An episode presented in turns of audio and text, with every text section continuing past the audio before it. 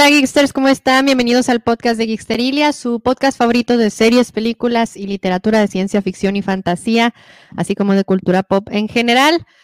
Yo soy Cecilia y bueno, empezamos un poquito tarde porque tuve unos pequeños problemas técnicos con mi computadora, pero ya estamos aquí, una disculpa.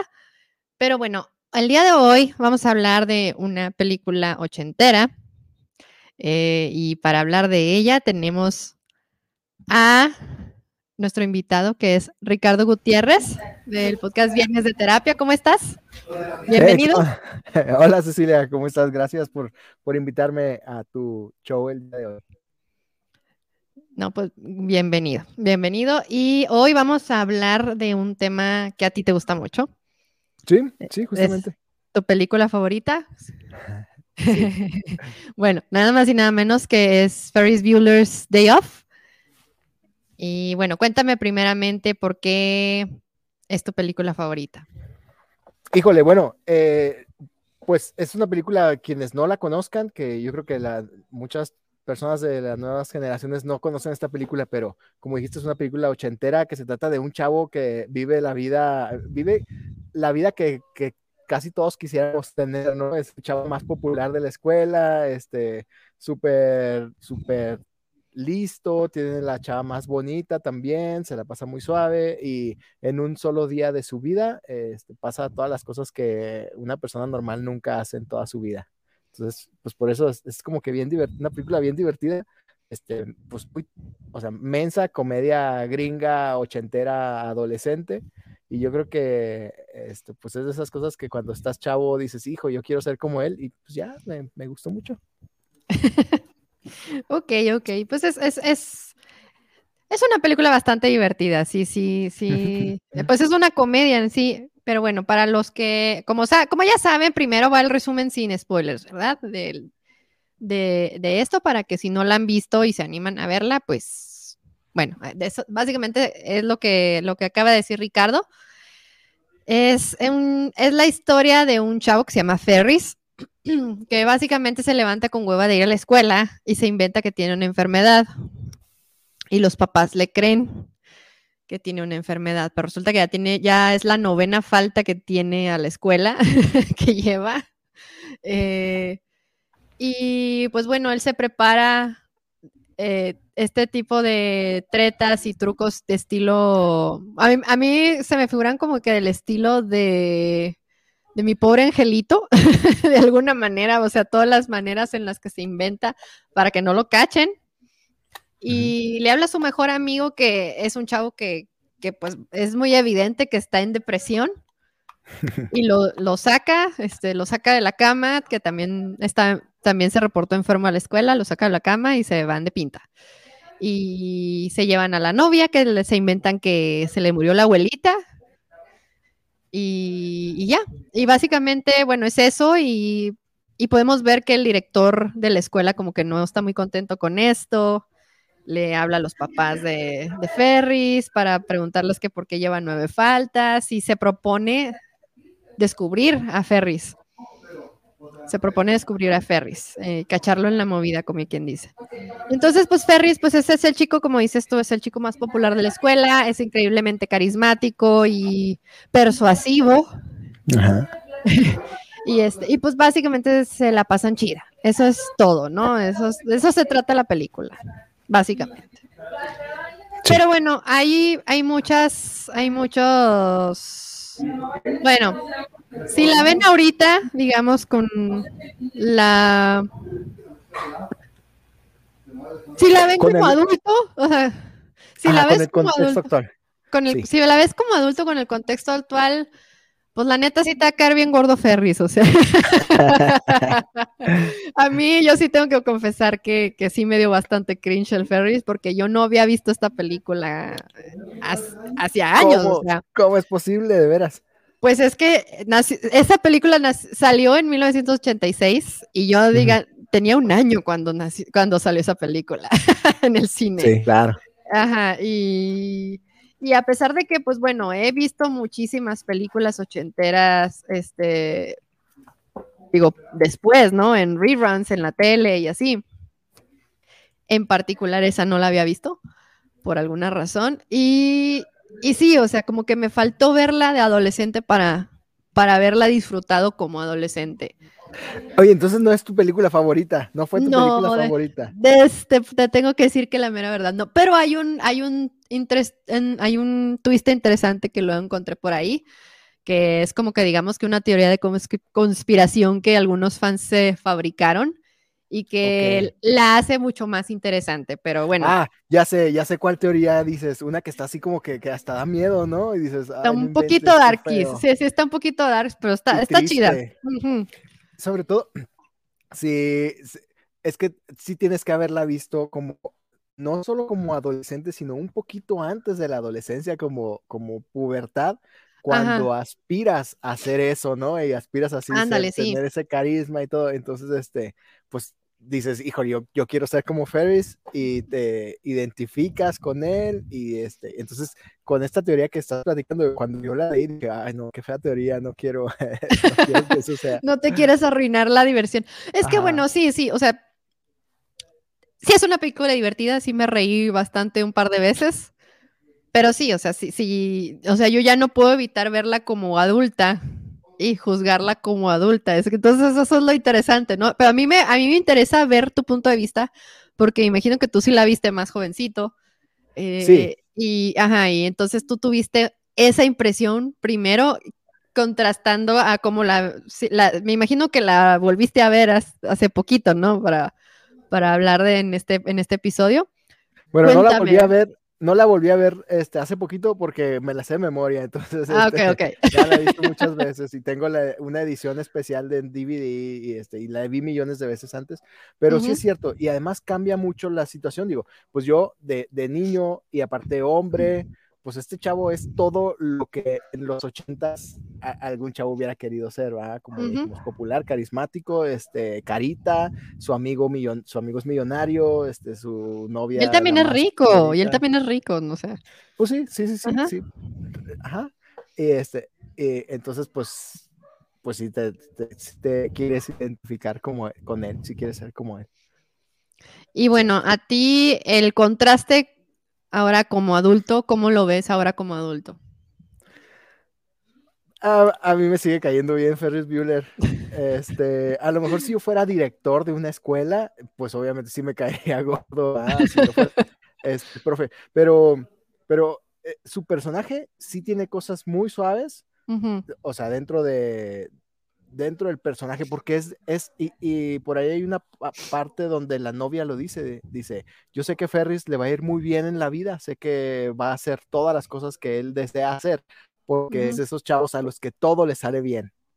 E, e, entonces, ese personaje está padre, porque sí es el, el héroe clásico como mi pobre angelito, este, y como casi todas las películas, en donde sí es cierto que todo le sale bien, este, aún las, las cosas que dices, híjole, lo van a cachar, pues no cachan, obviamente, entonces, este, pues es ese personaje así chido, divertido, y además, esa película tiene un montón de cosas que después, eh, es una película de culto, entonces hay un montón de cosas de la cultura popular de los años posteriores que están basados en esta película. Sí, así como dice aquí Joe, un saludo a Joe, por cierto. Dice, lo más chido de la movie es, es entender las referencias de la cultura porque nacieron a partir de ella. Y sí, sí, precisamente. Y también la película en sí también se alimenta de varias referencias a la cultura pop. Por ejemplo, una, una, una de las más, de las más padres es cuando suena el tema de Star Wars cuando está volando el, cuando está volando el carro, ¿no? El, está volando es el, el carro que lo traen los, los parqueros. El ballet parking, ajá, sí. sí, el que traen los ballet parking. Esa, esa, parte se me hizo divertida. Y, y bueno, como te mencionaba, para mí es inevitable ya verla y juzgarla como, como adulta. Pero una cosa, una cosa es eso, y otra cosa es, por ejemplo, todo el rollo moral, ¿no? O sea, que, mucha gente insiste en juzgar películas viejas con la, bajo la moral actual.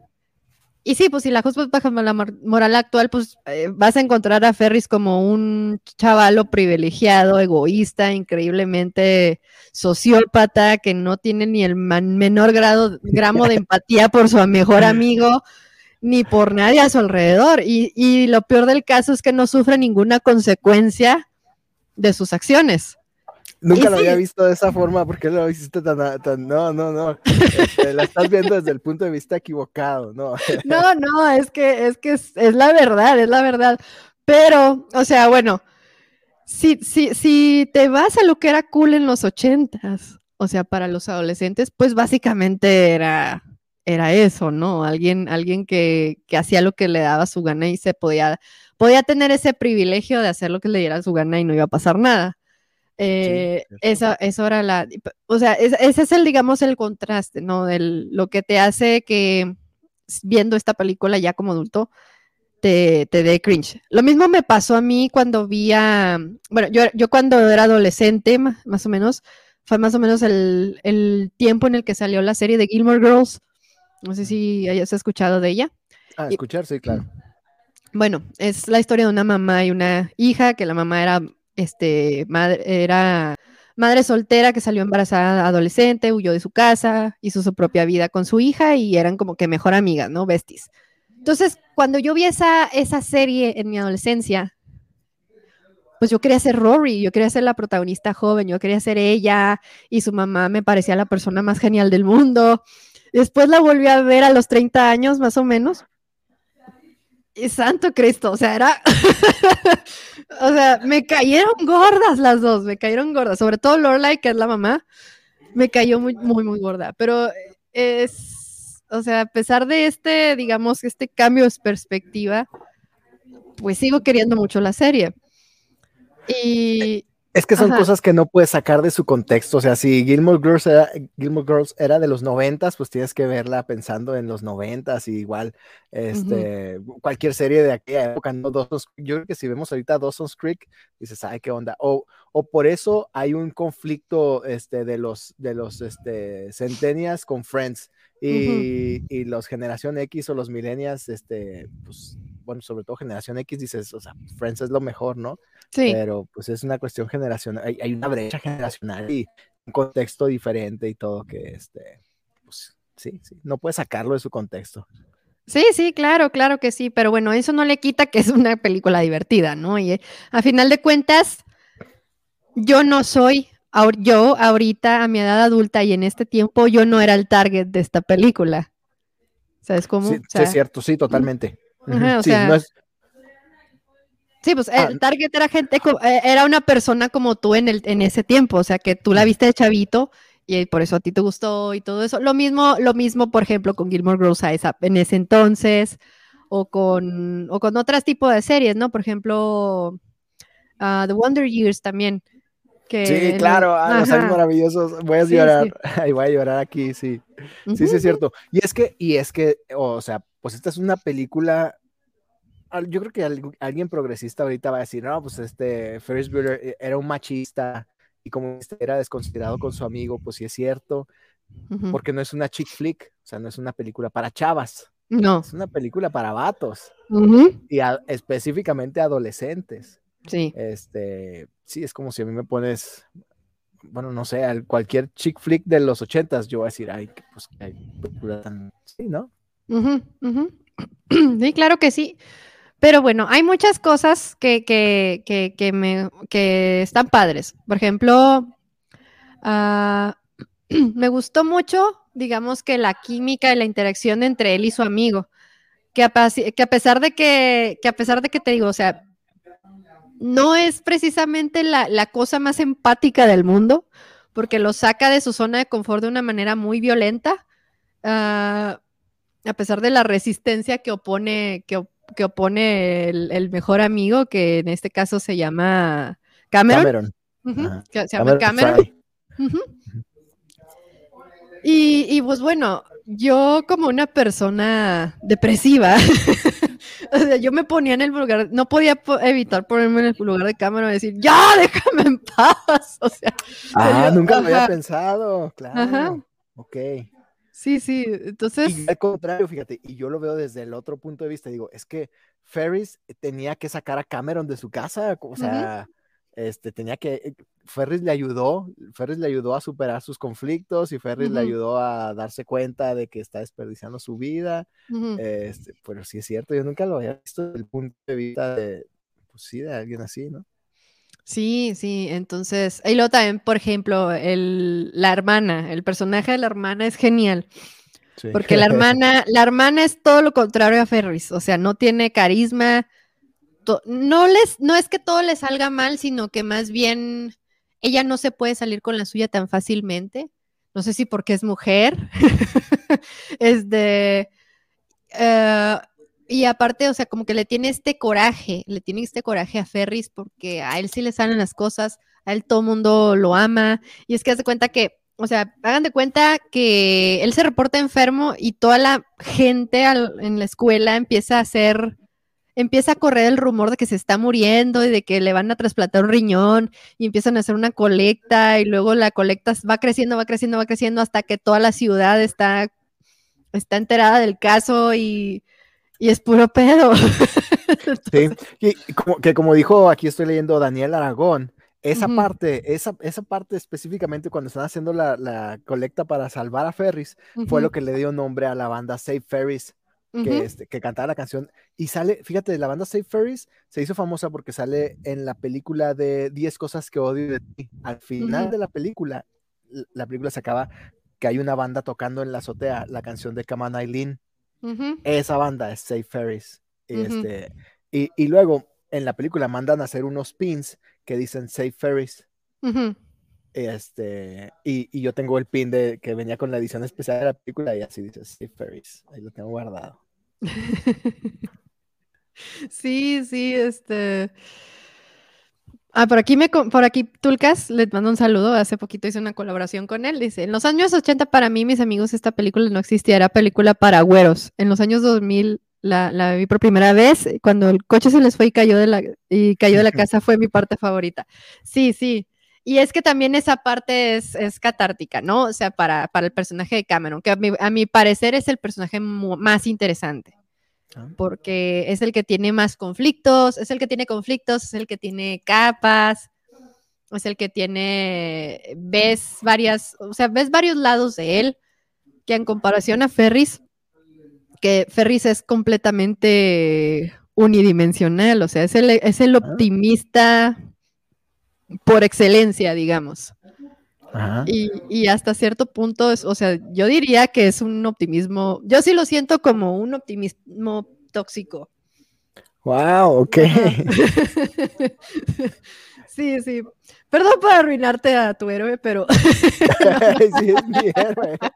Sí, yo no sé por qué Matthew Roderick no siguió haciendo películas así. Y es que no se convirtió en el máximo galán de Hollywood. Es que, ¿sabes qué pasó? A lo mejor influyó la tragedia que vivió creo que un año o dos después del estreno ah, de del estreno de, de, Ferris Bueller. Si no sabían, el actor eh, tuvo un accidente automovilístico en donde tuvo él la culpa y murieron dos personas. Entonces, oh. ajá. Entonces, pues sí. Ah, Entonces, yo creo que, ¿eh? sí, yo creo que eso fue lo que influyó un poco en, en que él no, no, se, no, no saltara, digamos, a la fama en como otros artistas de su, de su, generación lo hicieron. Pero sí, mira, dice, ah, por aquí dice Natalia, dale un trago a tu bebida, Ricardo, que se iba a contar. Mira, Natalia cree, Natalia cree que yo voy atrasado, pero lo que no sabe es que yo ya aquí ya había empezado desde antes. Este, entonces ya ahorita solamente me estoy tomando un café. Está bien. No, pero, o sea, no, no, no es mi afán estar de, de, de busca pleitos, ¿no? Sí, pero es, es, es, está interesante revisitar, digamos, clásicos viejos o películas de culto viejas para, digamos, que ver cómo ha evolucionado el storytelling desde ese entonces hasta ahorita y que se ha vuelto que se ha vuelto, digamos, bueno a los ojos de la gente y que no, y cómo han envejecido, ¿no? Y entonces eso se me hace muy interesante, no sé, no sé a ti qué te parezca. Lo que, lo que sí veo es que en los 80s y 90s sí había una tendencia por eh, separar los arquetipos y sobre todo en las películas de adolescentes. Entonces está el, está el, el carismático popular galán de la escuela. Está la amargada, este, sangrona, eh, eh, eh, que se quejaba de todo, que es la hermana. Y luego está, o sea, cada quien está así bien, bien dividido, bien separado los personajes, como, la, pues, como en todas las películas de, de esa época, como, bueno, pues como 10 años antes en la de Vaselina, ¿no? Que también están así todos los personajes bien definidos, como dijiste ahorita, los años maravillosos. O sea, todas esas series eran como dijiste, unidimensionales. O sea, tú vas a ser el deportista que no sabe nada más que deportes. Tú vas a ser la bonita y su, tu único papel es ser bonita. Tú vas a ser el nerd de la película y no vas a hacer otra cosa más que nerd. Entonces, eso, o sea, sí está muy básico, sí está muy elemental, no es así, pero eso es lo que lo hace ser divertido, ¿no? Porque, este, pues es, o sea, no deja de ser una comedia, es absurda y pues eso, por eso está suave. Sí, pues eso es lo que hace una comedia. O sea, por, ejemplo, si nos vamos, por ejemplo, a mi, pobre mi pobre angelito. Si le tratas de aplicar la lógica a mi pobre angelito, pues no te va a parecer una película divertida. no pues te vas a reír como, como todos nos reímos y nos carcajeamos cuando la vimos. O sea, no, no, no te va a salir si lo quieres ver por ahí y vas a arruinarte una película muy buena. Vas a, vas a perderte muchas carcajadas por tratar de verlo de esa manera. Y, esa es bajo la luz en la que tienes que ver una película como esta. Igual, por ejemplo, ajá, y, por ejemplo, también, ay, ahorita se, me vino a la mente uh, Beverly Hills 90210. Ok.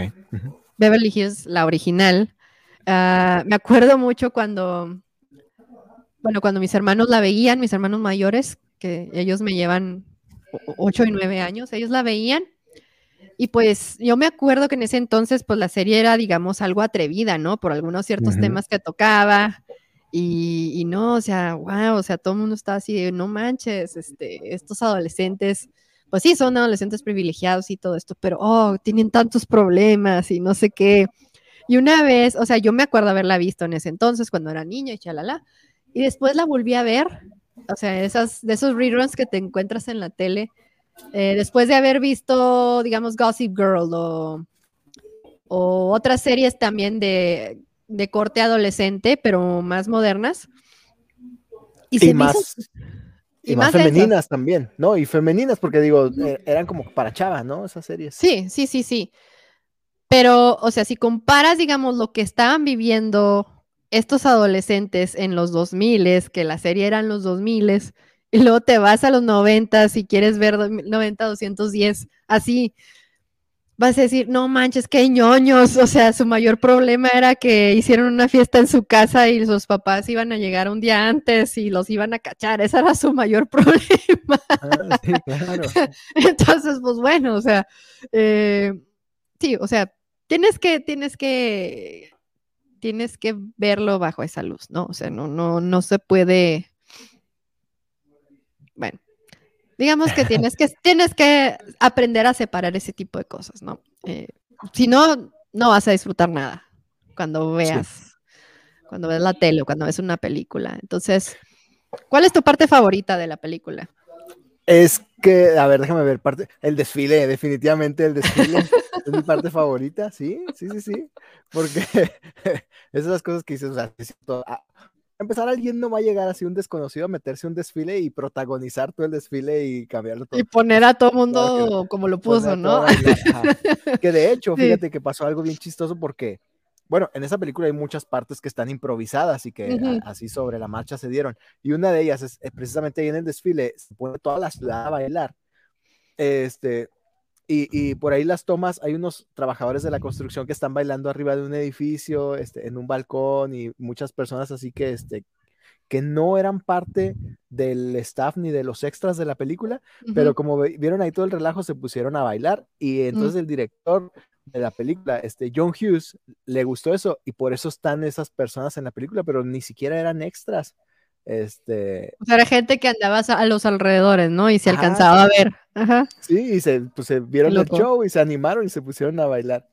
Sí, yo creo que esa parte del desfile está, este, me gustó un montón, pero es que todo, todo, lo demás, porque sí es absurdamente, absurdamente carismático. Llega a un restaurante super nice, súper eh, exclusivo, y este, llega sin, sin reservación y dice que es el, el, rey de las salchichas, como dijo Tulcas.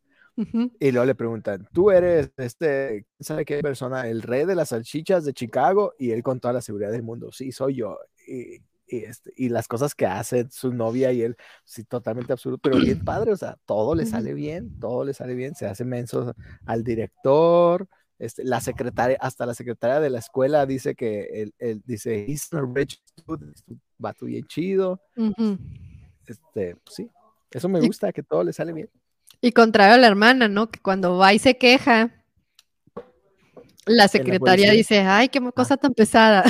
Ándale, sí, sí, sí, sí, sí. Sí, sí, este, los papás, o sea, completamente oblivios, así, de todo, ingenuos, o sea, si yo hubiera tratado de hacerle eso a mis papás, obviamente me hubieran mandado a la fregada, o sea, porque no. Pero ¿a poco no tú te las zorreabas en la prepa? Sí, sí, sí, o sea, todo mundo, todo mundo lo hicimos, pero no de esa manera, ¿sabes cómo? No? esto es como que digamos, esto es como que digamos el epítome de, de, irte de pinta, pues, de sorreártela aquí en Juárez, así que decimos, aquí decimos sorreársela, pero yo sé que en otros lados dicen irse de pinta o no sé cuáles los, los que nos están viendo, ahí pónganos en los comentarios de qué otra manera dicen este, faltar a la escuela por... En Argentina dicen hacerse la rata. Hacerse la rata, oh, interesante. interesante, este... Eh, eh, te, iba a decir este sobre la onda de, de zorrarse la escuela. Ay, pues ya se me olvidó. Quién sabe qué tiene. Alguna cosa muy absurda. Ok. Ah, bueno, te voy a comentar de. Yo creo que mi, momento favorito no tiene nada que ver con Ferris, obviamente. tiene que ver con eh, la escena, la escena donde está, donde se llevan a la cárcel a, la hermana. A la, bueno, no a la cárcel, a la estación de policía y conoce al personaje de Charlie Sheen. Sí, que, que, comienza a platicar con él y son como así como que polos opuestos y el Charlie Sheen es así como que el el joven guapo, rebelde, malo, sí. malo, drogadicto, todo lo que, todo lo que una mamá, digamos, diría, pondría el grito en el cielo con su hija, ¿no? Eh, y lo conoce y, y, ella comienza a decirle por qué está ahí, porque resulta y resalta que el director en su afán de, en su afán de descubrir a Ferris, va, a la casa, va hasta la casa de Ferris y tiene problemas con el Rottweiler de ahí, porque se quiere meter a la casa a descubrirlo. Y, y no, eh, se encuentra a la hermana en la casa, que también está ahí para tratar de, descubrir a, Ferris. Sí. Entonces ella se asusta y le habla a la policía para decirles que hay alguien que se metió a su casa, pero la policía no le cree y se la llevan por hacer una llamada de broma.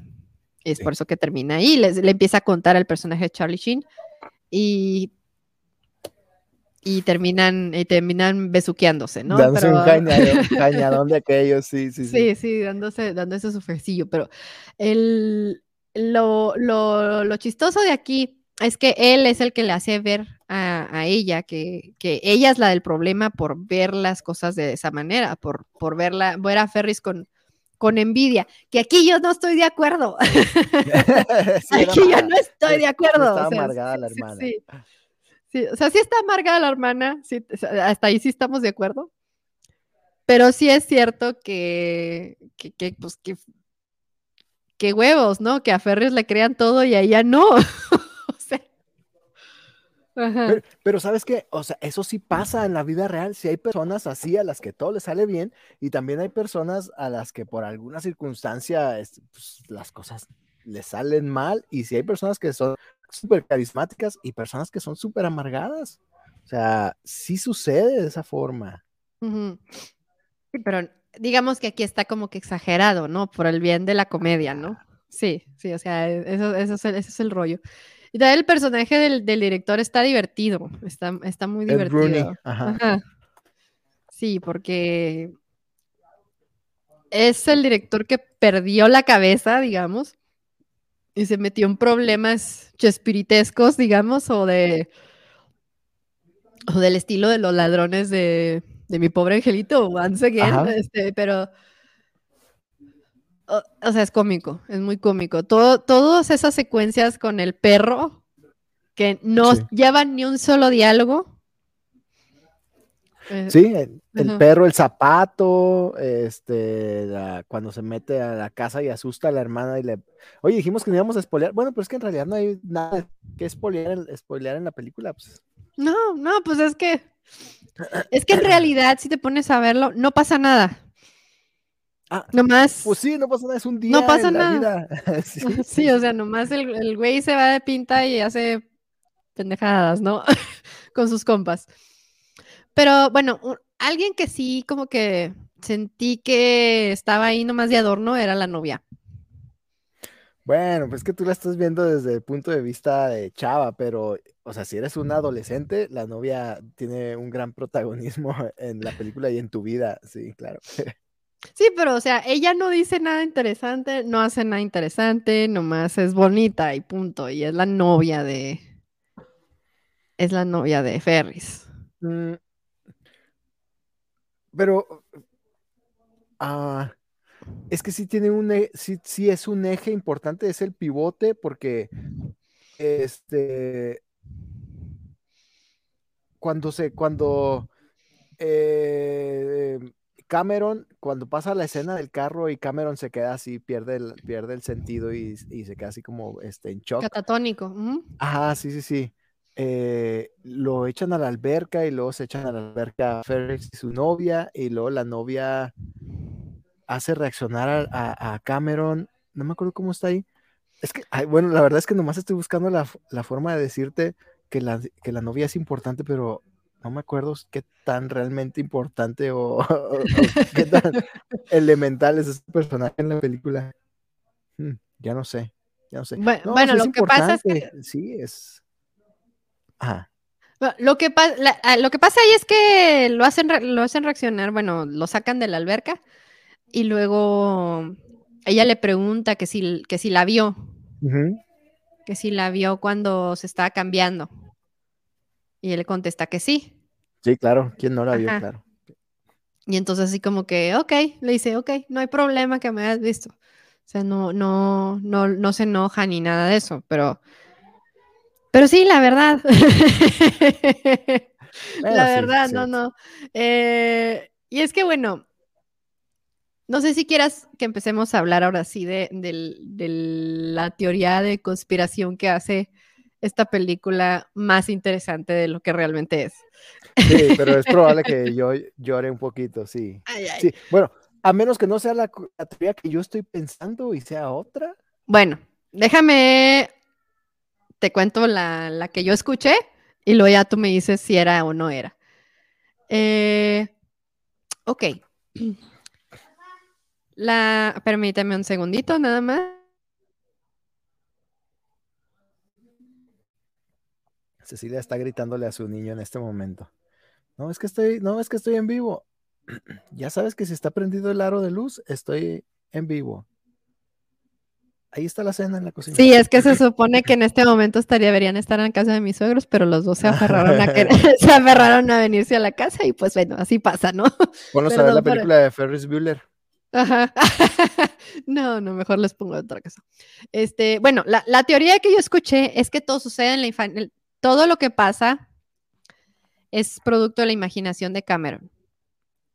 Y que ah, Ferris, ajá, y que Ferris realmente es una proyección de, él mismo, pero la, es la versión de todo lo que él quisiera hacer y no es.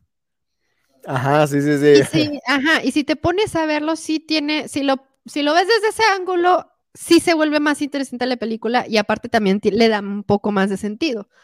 E incluso le da sentido a todo, a todas estas situaciones inverosímiles que, pasan, que, que, son precisamente por las que me quejo de Ferris. que, que todo le salga bien, absolutamente todo, y que no tenga ninguna consecuencia a sus actos. Eh, y que, bueno, muchos de los argumentos a favor de esta teoría, digamos, es que en el momento en el que, en el momento en el que se despierta Cameron y lo, y lo le habla a Ferris, Ferris sabe exactamente qué está haciendo Cameron y qué va a hacer y qué va a decir. Sí, cómo está pensando y todo. Cómo está pensando, o sea, es como si fueran, o sea, como si estuvieran completamente conectados uno con el otro. Entonces, eh, eh, Ferris, digamos, lleva una vida que, Cameron idealiza debido a su contexto. Cameron es un chavo que viene de una familia disfuncional, sus papás se odian, tienen muchísimo dinero y lo único que les importa son las cosas materiales. En, este, el caso del papá, por ejemplo, es el carro. El carro protagonista, que el, el, carro es un protagonista de la, de la película. Es un personaje, claro, sí. Es, un, es un personaje también de la película. Entonces, el, digamos que todo, todas las virtudes, entre comillas, de, Ferris son las que hacen que, que, Cameron despierte de su letargo y decida confrontar a su papá, a sus papás específicamente. O sea, porque, bueno, spoiler, ¿verdad? Hacia el final de la película, uh, ya cuando regresan a, bueno, tienen la idea tonta, Ferris tiene la idea tonta de que, de que el kilometraje del carro de su papá que tanto ama, y que se sabe el kilometraje además, se va a retroceder si, si le dan de reversa. Con lo cual obviamente no es algo que pasa, ¿verdad? No hay ninguna falla, no hay ninguna falla en su lógica, obviamente sí sucede, te le das para atrás y se regresa el, el kilometraje. Ajá, no. Bueno, esa es la idea, esa es la idea tonta de, de, Ferris. Y obviamente esto no pasa y bueno, entran como que digamos en pánico porque qué van a hacer, porque uff, o sea, el gran problema de que nos va a cachar el papá, que le robamos su, su, su carro espectacular eh, deportivo. Ferrari, ajá. Su Ferrari. Así es, era un Ferrari, sí, cierto. Y el, al final este Cameron decide, no, ok, no pasa nada. Tengo que enfrentar esto, tengo que enfrentar las consecuencias de lo que hice. Y es ahí donde dices, bueno, ok, si, si Ferris no tiene consecuencias, consecuencia alguna de las cosas que hace, ¿por qué Cameron sí? ¿Por qué su hermana sí? ¿Por qué todo el mundo tiene consecuencias menos él? Porque él no existe, porque él es un, un nada madrina, digamos, que Toll sale bien, es un personaje mágico, ¿no? Sí, sí, sí. Del imaginario de Cameron. Y, bueno, dicen, bueno, la hermana que tiene que ver, los papás, todo esto, sigue, sigue, sigue pudiendo ser un imaginario de, de Ferry, de, de, Cameron, porque qué tal que Cameron tenía una hermana que le caía gorda y él se imaginaba que a su hermana le iban a salir malas cosas. y, y sus papás lo iban a preferir a él en, lugar de a ella. Muy posiblemente la consentida era ella y no él de los papás. Todas estas cosas, ¿no? Y, igual, todo lo que le pasa al director también es 100% producto de 100% producto de la imaginación de un adolescente. Y aquí quiero hacer una pausa para saludar a, a Steven. Hola Steven. ¿Cómo estás? Es de mi club, sí, es de, mi club de verla miles de veces y amar esa película. Sí, sí, sí. este, y pues bueno, entonces eso es lo que yo pienso. Y, incluso también las escenas que Cameron tiene con la, con la novia de Ferris, también tienen, también tienen un chorro de sentido. Sobre todo la parte en la que, la parte en la que, bueno, otra de las cosas, otro de los argumentos que, que dicen es que el hecho de que Cameron rompa la cuarta pared y le hable a la cámara y explique las cosas, es también así como que su imaginario haciendo un tutorial de cómo hacer las cosas para que le salgan bien. Y también dice que, o sea, todo lo que dice al respecto a Cameron de que se va, se va a venir casando con la primera mujer que lo pele y todas estas cosas, o sea, tiene, tiene mucho sentido. Eh, yo sé que no lo presentan así, y no era la intención presentarlo así, tal vez. O sea, realmente para el director a lo mejor no más era una película de un chavo carismático que, que la, la, la, así tal, completamente straightforward, ¿no? Y pues no sé, o sea, ¿tú qué opinas? ¿Cuál era tu, cuál era la, la teoría de conspiración que tú habías escuchado? Era esa, pero no me acordaba bien cómo estaba. Sí, era esa. Este, pero no está tan triste. No, no está tan triste, pero yo me estaba, yo me estaba acordando diferente. Sí, esa es la misma que tú dices, pero yo me acordaba como que este Ferris realmente sí estaba enfermo y se moría, este, y todo eso sucedía este, ya en su imaginación antes de morir, algo así. Pero se me hace que a lo mejor lo estoy confundiendo con, con otra conspiración de alguna otra película, o si yo, no sé, pero creo que la que yo conocía era la misma que tú. Sí, y, y bueno, sí, o sea, es una teoría bien construida como todas las teorías, ¿verdad? O sea, dice, sí, es que sí podría ser, sí, sí, este, cabe, pues sí cabe la teoría ahí, este, pero a mí yo soy mucho más básico, para mí es una película para divertirse y, y es un tutorial, sí, yo, yo en, muchos casos sí le agarré como un tutorial para ser exitoso en la vida. Está bien, está bien verla de esa manera, está bien, está bien verla como tú quieras, básicamente. O sea, si tú la quieres ver como una película divertida, está chido, porque lo es. Y si lo quieres ver un poquito más, te quieres complicar la existencia un poquito más, pues también está bien. O sea, porque, bueno, yo, por ejemplo, yo escojo la versión compleja, ¿no? La, versión de la, versión compleja, porque me parece. Me parece que tiene más sentido. Eh, incluso en el nivel comedia también tiene más sentido porque pues ves, digamos que el pensamiento adolescente, ¿no? De los hombres. Exacto. Ajá. Entonces, eso lo hace, bueno, para mí como mujer, que lo veo desde, otro, desde otra perspectiva, te da risa, pero a la vez te da poquito corajito. Porque es, es evidente que también, pues, sobre todo en esa época, los hombres la tenían tenían la situación más fácil. Era más fácil que les creyeran a, él las a ellos las cosas que a las mujeres. Lo vemos en el contraste de la hermana y él. y, y así, o sea, muchas, muchas, muchas cosas. Entonces, pues bueno, para mí me reí, me la pasé padre, está palomera. Eh, no es, sinceramente, no es mi película favorita, pero me la pasé bien viéndola. ¿Sabes qué está, está padre?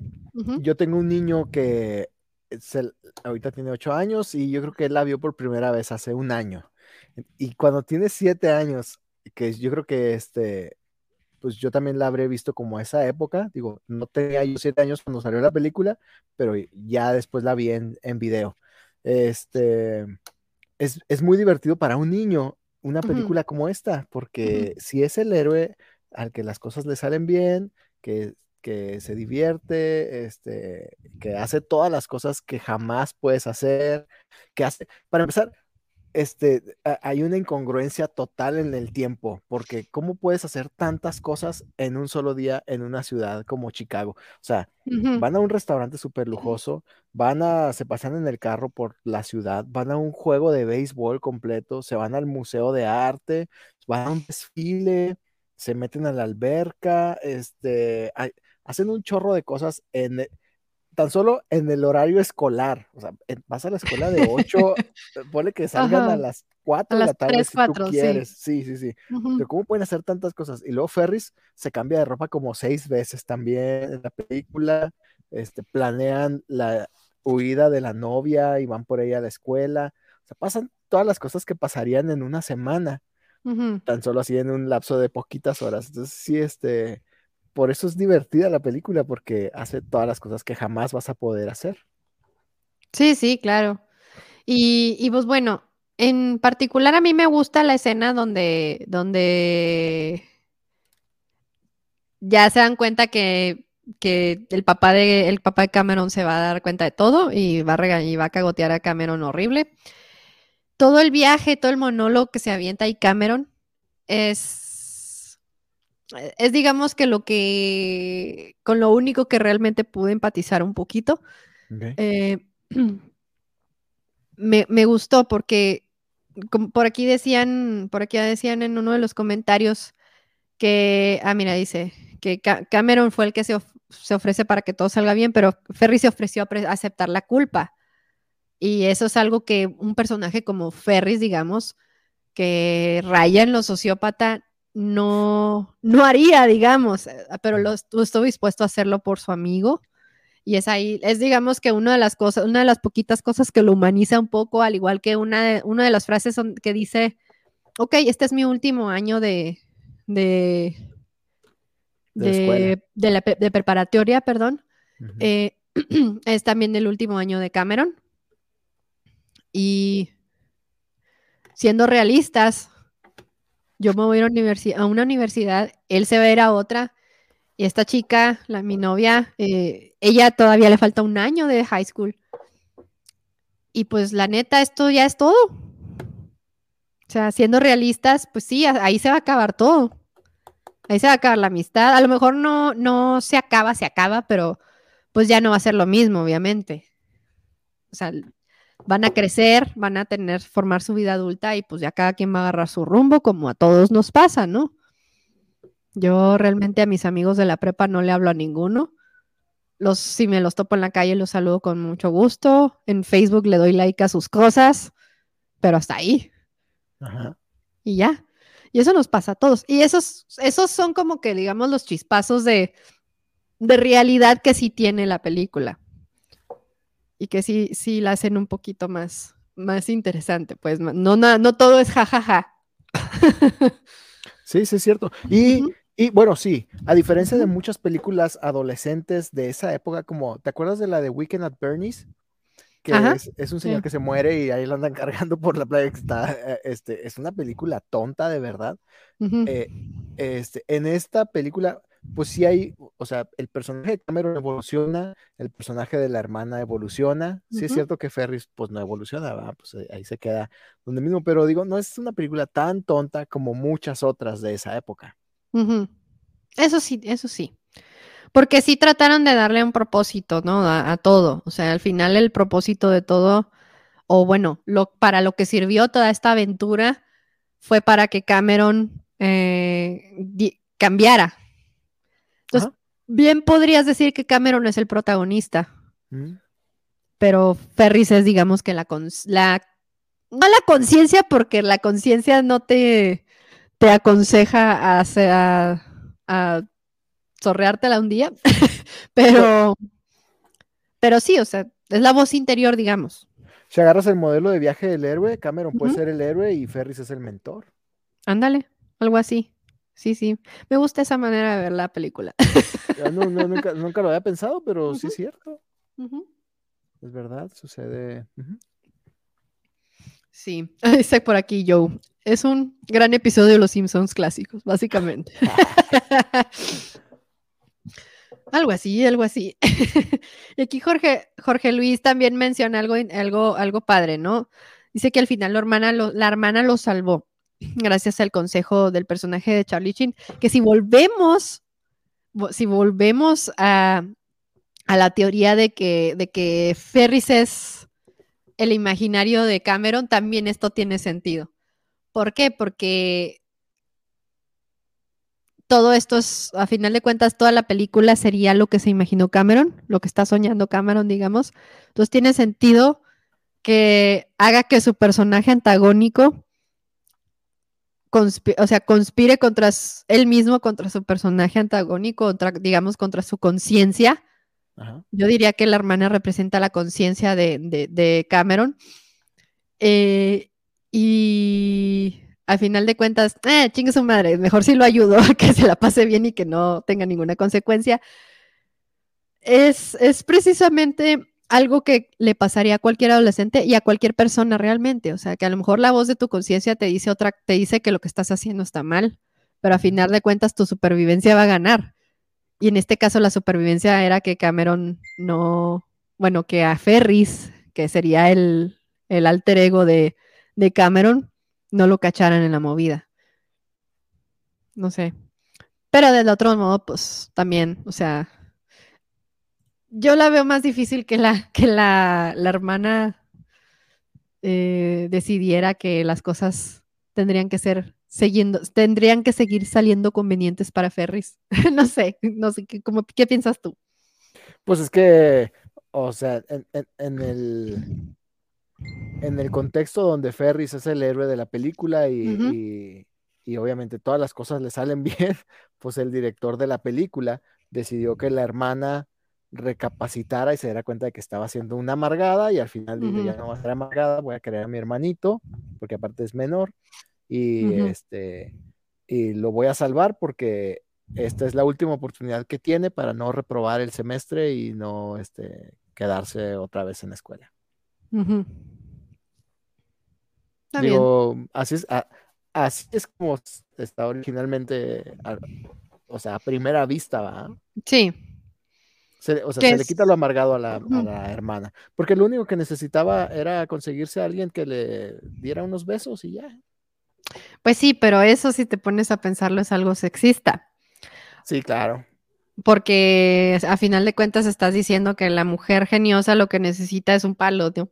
o sea, o sea no, o sea, pues claro que no, obviamente, pero pues sí, pues es la, moral ochentera, ¿no? Todavía. Exacto, sí, sí, sí, película gringa ochentera, totalmente. Entonces, pues sí. ¿Qué otra cosa te iba a decir? ¿Qué opinas? A ver, dale, dale. Me gusta que tiene muchos lugares eh, este, icónicos de la ciudad. O sea, yo nunca he estado en Chicago, pero si veo una toma panorámica de la ciudad, puedo reconocer, digo, ah, eso es Chicago, porque ahí está este, el museo donde estaba Ferris, o ahí está el, este, el estadio de béisbol, o cosas así. Entonces, eso está suave. Em, te digo, pasan muchas cosas en la película. Este, pues sí. ¿Qué me ibas a decir tú? Bueno, ahorita comentando lo, respecto a lo que dices, realmente la película a veces también en momentos se siente como, como promocional de turismo hacia, Chica, hacia la ciudad de Chicago. Ajá. Sí, sí, 100%. O sea, no, no tengo ni la menor duda que la, la ciudad de Chicago fue patrocinador de esta película, entonces. Porque pues por todas las cosas que pasan, ¿no? Eh, y bueno. A lo mejor Ferrari también, quién sabe. Sí, y pues varias, varias marcas, varias marcas por ahí. también se, hace, se, avientan su comercial en la escena de la, de la, de la alberca, pero no me ah, acuerdo qué marca era. Sí, no me acuerdo qué marca era, era algo que estaban comiendo. Ok. Era algo que estaban comiendo, era así, comida chatarra, y no me acuerdo si era una Pepsi, algo así. Pero, pero sí, este bueno, otro de mis momentos favoritos fue cuando se roban el carro. Sí, claro. Me encanta porque pues el Cameron está acá todo estresado. O sea, la placa dice nervous, la, placa del, carro dice nervous. Y, el Cameron así todo estresado de, oh, ¿cómo vamos a dejar el, el, carro de mi papá aquí en un estacionamiento público? ¿Qué les pasa? ¿Se lo van a robar? ¿Le van a pegar? ¿Lo van a rayar? Etcétera, etcétera. Y el Ferris, no, no va a pasar nada, no va a pasar nada, vas a ver que no sé qué. Y lo se lo llevan y a sus espaldas se ve el... El ballet parking que sale del carro y, sí, sí, sí, lo maltratan y todo. sí, eso, no, y todo lo que, todo lo que hacen así, que saltan y todo, y cómo regresan, y el carro está igual, nomás que con muchísimos kilómetros eh, de más. sí. Oye, y, bueno, si te volviera a hacer la película ahora, ¿cómo crees que, tendría que cambiar para que fuera más actual? ok. bueno, hablando de esa escena en particular, por ejemplo, eh, la de donde le están dando el dinero a los, a los parqueros, bueno, a los, a los ballet parking. Eh, Ferry se avienta ahí su, comentario racista, donde le, pregunta que si habla inglés al, tipo, nomás por cómo se veía, y así es. esa línea, por ejemplo, quedaría completamente eliminada de, una versión nueva. Y pues yo creo que Ferris tendría que cambiar mucho, porque Ferris bajo la moral actual y particularmente la moral de los de las personas de la generación Z, o sea, los centennials, ya no ya no se vería como una persona cool. Ya lo verían como una persona sumamente molesta, cero empática, cero o sea, todo lo que no se debe ser. O a lo mejor le darían un giro en el que en el que realmente hicieran a Cameron, el, a Cameron el héroe, tal cual, un poquito más evidente.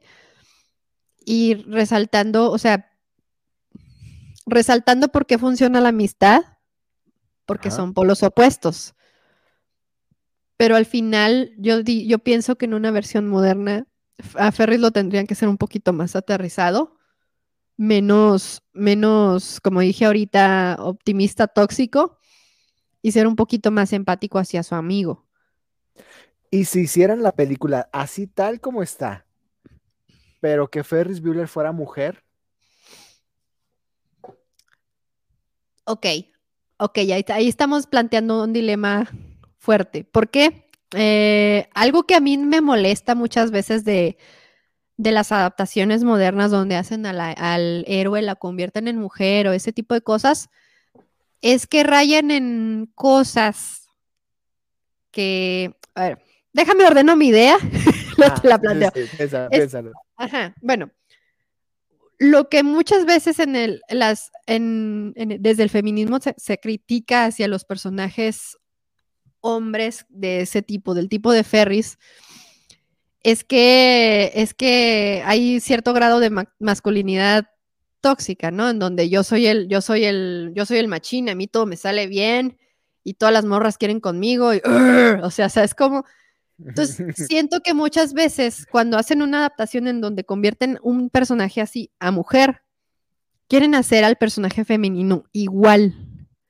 Sí, sí, y, luego, y, luego, quieren, y luego quieren decir que está bien porque, porque es mujer y se vale ser así. Y tú dices, ok, mm, espera un momento. Mm, espera un momento estás convirtiéndole, estás convirtiéndote en todo lo que estás jurando destruir, así como dicen, ¿no? La, frase, la frase dramática, ¿no? Entonces, bajo mi opinión personal, que no necesariamente es la del grueso de, digamos, otras mujeres, es que no me gustaría. Es que la neta no me gustaría, precisamente por las razones que acabo de decir. O sea, sería lo mismo solo que en mujer. Y alguien, algún parludo se le, habrá, se le va a ocurrir decir, no, es que está bien porque es mujer y las mujeres también pueden ser asertivas y también pueden ser persuasivas y también pueden ser agresivas en su, en su approach para convencer a alguien más, ¿no? Y la neta es que no, tampoco está bien así. Entonces, bueno, esa es mi opinión. ¿Tú qué, tú qué crees? Oye, te, Sí, sí, yo creo que también quedaría toda gacha si la hicieran este, de mujer. O, o tendrían que cambiar completamente la historia, como, como sucedió con Ghostbusters. Este, ya realmente era otra, otro universo. A, lo mejor así podría haber un este, multiuniverso de Ferris Bueller. Este, ¿Te acuerdas de la escena ya al final cuando dejó a su novia en su casa y se va corriendo a la casa? Oh, sí. a su papá. Y lo va brincando y se mete a las casas y brinca por los patios. Y luego llega a un patio donde están dos chavas en la alberca, sentadas, eh, acostadas en un camastro. Así que se regresa. y luego se regresa y la saluda. ¿Qué onda, chavas? ¿Cómo están? y se presenta. sí, está súper machista porque dices, bueno, Ferris tiene a su novia, la acaba de dejar en su casa, se aman, pero todos el vato ahí anda, este, aprovecha la oportunidad para presentarse. Esto está bien chistoso desde mi punto de vista adolescente hombre, ¿verdad? Este, me imagino que sí debe ser una escena incómoda. la verdad me dio risa, la, verdad a mí me dio risa porque este, porque sí es absurda, ¿no? O sea, tiene el apuro de llegar a su casa y luego, pero ve a las morras y eh, hola, buenas tardes. Ferris Bueller, mucho gusto. Eh, y, y tomando en cuenta que acababa de decir que se quería casar de verdad con la novia sea, pues dices tú, ay, o sea, pero a la vez, pues es un adolescente y los adolescentes pues también traen la hormona a todo lo que da y la neta si quieren darle a todo lo que se mueva, ¿no? O sea, entonces, está graciosa, está graciosa, sí está cringy, pero está graciosa a la vez. Em, no sé, o sea, son muchas cosas. O sea, por ejemplo, los, papás, los papás es como que, ah, o sea, son en adaptaciones de, otras cosas, mm, de otras historias. Bueno, más bien, en otras historias cuyo timeline sucede en los 80, ah, es común ver papás que ahorita bajo la moral actual serían papás increíblemente descuidados y, y negligentes, ¿no? Pero, pues bueno, hay que tener en cuenta que en los 80 era una época en la que los niños y los adolescentes se podían ir a cualquier lado. Sí, claro. Solos solos y lo vemos en Stranger Things, lo vemos en, muchísimas historias, incluso modernas, que muchas veces, por ejemplo, en, Stranger, Things en particular, por ejemplo, muchos chavitos se quedan así como que, ah, cabrón, o sea, los papás de Mike y de, y de Nancy, ¿qué pedo con los papás de Mike y Nancy? Nunca saben dónde están, no saben, no tienen idea qué clase de papás son esos, mis papás estarían infartados, me estarían hablando en el celular a cada cinco minutos y no sé qué. Es cierto, pero también es cierto que así eran las cosas antes. Sí, claro, sí es cierto, sí. Totalmente. ¿Sabes qué me gusta? En la película puedes ver un montón, digo, cambiando un poquito de tema de lo social, puedes ver un montón de cosas de la tecnología súper de punta de esa época. Súper, súper. Y este, Ferris tiene su computadora, para empezar. Y él mismo lo dice, dice, este, yo quería, eh, yo quería que me regalaran, ay, no sé qué, pero mis papás me dieron una computadora. Un carro, quería un carro. Sí, sí, sí. Y mis papás me dieron una computadora y pues bueno, que sus, sus, faltas de la escuela. Y luego tiene un sintetizador cuando, cuando, se hace el enfermo y le pone sonidos de vómito y todo. Este, eso también era una cosa súper actual. Ese sintetizador yo creo que en esa época debió haber costado como el sueldo de un año de, este, de, cualquier persona y Ferris lo tenía en su cuarto y tenía todos los juguetes que un adolescente puede querer en su cuarto, el, cuarto súper chido. Este, entonces salen un montón de cosas así de esa época que ahorita, la, ahorita ves la película y sí se ve absurdo, pero pues era lo máximo en el 86. Sí, sí, claro. Y mira, ahorita que estás diciendo eso, me quedé pensando en un detalle que conecta con la, teoría de conspiración que, que expliqué hace rato. Y es que, bueno, como decía hace rato, Ferris es una proyección de, los deseos de, Cameron, ¿no? De cómo quiere ser él, bajo esa luz, bajo, bajo esa teoría.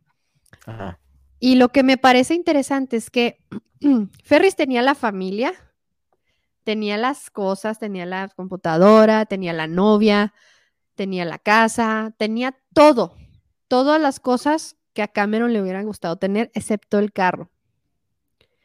Entonces, el, pero a mí me, lo que se me hace interesante, si lo vemos desde ese punto de vista, es que es por qué Ferris no tenía el carro y Cameron sí. Es la razón, ¿no? La razón detrás. Y creo que la razón tiene que ver con el, punto en el que, el punto de quiebre de Cameron. O sea, era importante que Cameron tuviera el carro y Ferris no, porque era el objeto, digamos, de conflicto con su papá. Ajá. Ajá. Ahora, eh, bueno, sí, este, Ferris invita a Cameron a, a sorreársela juntos, pero si Cameron no hubiera, no hubiera tenido carro, Ferris lo hubiera invitado. Sí, va, lo invita antes de pedirle el carro, sí, sí, es cierto. sí. sí, O sea, pudieron haberlo hecho sin el carro, pero pienso yo que el carro era un elemento importante, por eso ahorita decía que es un personaje más. Ajá. Porque sí. el, el carro básicamente es, es el papá. Ajá, el carro es el papá, claro. El carro es el papá. Entonces, eh, por eso pienso yo que, por- porque al principio se me hacía como que no tenía sentido que, que Ferris no tuviera carro, siendo los papás como eran con él, ¿no? Que la hermana lo tuviera, pero él no. Ah, sí. Y, y después que Cameron lo, sí tuviera el carro, pero él no. O sea, digamos que era el, era el punto por el cual era, era lo importante para hacer el cambio de mentalidad, ¿no? O sea, te- eh, tenía que romper con eso Cameron. Y si no lo hubiera logrado, si no, si, si el del carro hubiera sido Ferris. Sí. Digo, bajo esa luz, bajo la luz de la, de la teoría de conspiración que, que expliqué hace rato, tiene ese sentido. Bueno, pienso yo, porque lo acabo de pensar. Sí. Y si, y, y si Ferris hubiera tenido carro, hubieran tenido que poner otro conflicto. Está padre porque, porque está el, conf- o sea, el conflicto del carro es el principal conflicto de la película. Que también está el conflicto de que el director lo puede cachar, este, o de que los papás lo pueden cachar. Pero el, realmente el conflicto del carro es el principal de la película y, y es en, o, o sea, es lo que hace que la película gire. Pues sí, sí, tenía que estar ese carro. Sí, si sí, Ferris claro. hubiera tenido el suyo, no hubiera estado tan emocionante. hu- Hubieran, hu- hubiera perdido mucho la película. Sí, claro. Por aquí pregunta Tulcas que sí, por eso fue que dejaron que el coche se fuera. En realidad fue un accidente. En realidad fue un accidente porque se- digamos que donde estaba, donde estaba suspendido el carro, eh, cuando en el momento en el que, en el que Cameron comienza a golpear el carro, se empieza como que a vencer. Entonces, en el último golpe que le da, cuando no, no es un golpe, se recarga en él, se, Ah, sí. se quiebra el soporte por completo y pues como el carro tenía ya tiempo dando revoluciones en reversa, pues sale a madre el carro y se va para, se va al precipicio. Esa fue la verdadera razón por la que se, se va el carro al, se- por la ventana y se, y se cae. Pero sí, o sea, me gusta verlo desde ese punto de vista porque como que ya, ya se enrolla uno más, ¿no? O sea, no sé, es que paso mucho tiempo viendo historias en cine y en televisión que como que ya mi cerebro necesita enrollarse un poquito. Ya sé, oye, es lo que estoy viendo. Sí, sí, Porque sí, tan fácil que es ver la película y dejarla así en una línea recta, y lo que sucedió es tal como pasó y ya, este, pero yo, nunca me había conflictuado tanto buscándole explicación a esta película. Ni yo tampoco en el momento que la vi, ¿eh? Fíjate, pero así como que me puse a, a rascarle un poquito ahí en YouTube para, pues para dar datos interesantes y este tipo de cosas que, que me gusta dar en el, en el podcast. Y me encontré con un video que hablaba de esa teoría y yo, a ver, vamos a ver esto. Y ya digo que ya lo vi y dije, oh, sí es cierto, tiene, esto tiene sentido. Obviamente no lo vi, no lo hicieron con esa intención para nada, pero, pero está padre pensarlo de esa manera. Fíjate que ahora que, que- que ya mencionaste todo esto, me interesaría mucho conocer la opinión de alguna chava de ve- 25 años pro- de pensamiento progresista Ujú. este, y ver cuál, ajá, es la percepción de la película ahora. Sí, sí, a mí me gustaría ver la opinión de un chavo eh, centennial acerca de esta película. Se la voy a poner a mi hijastro para que la vea. Ahorita él tiene 14 años, tiene 14. O sea, es justamente la edad para ver esa película. Y él sí tiene una personalidad así, más como tipo Ferris. O sea, él, él- él es así como festivo, es seguro de sí mismo, le gusta andarle tirando, tirando rollo a las chavillas. Y las chavillas lo vienen a buscar aquí a la casa. O sea, él vive aquí con nosotros las chavillas aquí del, de- del, del fraccionamiento vienen y lo buscan y, y dice, "Jijiji, eh".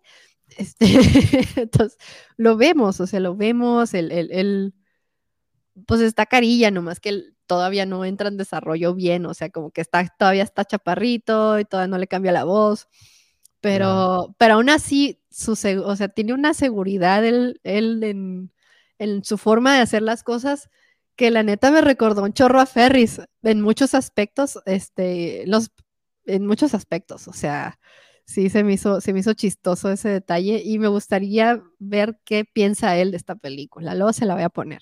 Sí, y también pregúntale a tus hermanos, porque tus hermanos son de la edad de, de sí, Ferris. Sí, sí, claro. Sí, sí, mi hermano, totalmente. Mi hermano tiene ahorita que 40 y... Uh, ¿Cuatro? 44 años tiene. Entonces. ¿Cuántos años tiene Matthew Broderick? Vamos a ver. Uy, no, no. A ver. Ya se ve viejito. oh, sí, tiene 59, no manches. Sí. está viejo. sí. sí, sí, sí. Entonces. No, no son de la edad de Ferris para nada. No, no, pero, pero. Digamos que a nosotros los ochentas nos llegaron un poquito atrasados, ¿no? Entonces, ajá, entonces para ellos de todos modos sigue siendo su, su, época porque, pues, nos llegó, digamos, una época después, una década después casi, ¿no? No, ese tipo de cosas. Entonces, pero, pero lo que, lo que se me hace chistoso es que digo, como dije, te mencioné hace, en la, al principio del podcast que yo vi muchas películas ochenteras por ellos, ¿no? O sea, porque ellos las veían y les gustaban y, y me acuerdo, no sé si te, te tocó, este, si tú, tú eres aquí de Juárez, de todo tu, toda la vida has vivido aquí, ah, entonces sí, te vas a acordar, entonces sí te vas a acordar eh, del Canal 5 y el cine permanencia voluntaria, que siempre ah, pasaban las mismas cinco películas, que un domingo era Back to the Future, otro domingo era Star Wars, otro domingo era Indiana Jones. Y así, ¿no? así, este, Stand By Me y todas esas, ¿no? Los Goonies. Pero esa no la pasaban, esa no. Esa no la pasaban, sí es cierto. Esa nunca la he visto en tele abierta. No. Ni, es más, ni en cable. Nunca la he visto en cable. ¿No? Oye, este, y, y, luego me, pues yo siempre la había conocido como Ferris Bueller's Day Off, hasta que una vez me di cuenta de que en español tiene dos títulos. Mm, sí. Este, una se llama Un día genial o Sí, un día, un día especial o una aventura, no sé qué. Y el, el otro era, el otro es un experto en diversión. Sí, un experto en diversión. ¿Qué, nombre más ridículo? bueno, pues es así, ya ves cómo son los, las traducciones a los, de los títulos de las películas aquí, ¿no? Y peor, están peor en España, ¿no? las, flipantes aventuras de... Sí, sí, sí, sí. Pero qué absurdo. Y cuando yo, fíjate que yo vi esta película, te digo, cuando estaba chavo, no niño, pero adolescente. Y después de muchos años nunca supe cuál película era, pero me gustó mucho. Y este, ya cuando la reencontré, mm, este, pues dije, pues con razón, nunca en la vida la iba a encontrar con ese nombre, un experto en diversiones. Sí, un experto en diversiones o en diversión, no me acuerdo cómo le pusieron. pero sí, qué loco, qué loco. Pues bueno, ¿tienes algún comentario final que hacer acerca de la película? yo digo que las personas que no hayan visto esta película tienen que verla, aunque sea por cultura general y para entender un poquito de cómo eran los ochentas y de este pensamiento, este, pues sí, pues sí, adolescente, machista, ochentero, gringo. Blanco. Blanco, es importante ah, mencionarlo. Ay, no, ni siquiera dijimos nada, sí es cierto, tú sí, mencionaste lo del comentario racista, pero pero sí es cierto, es una película de blancos.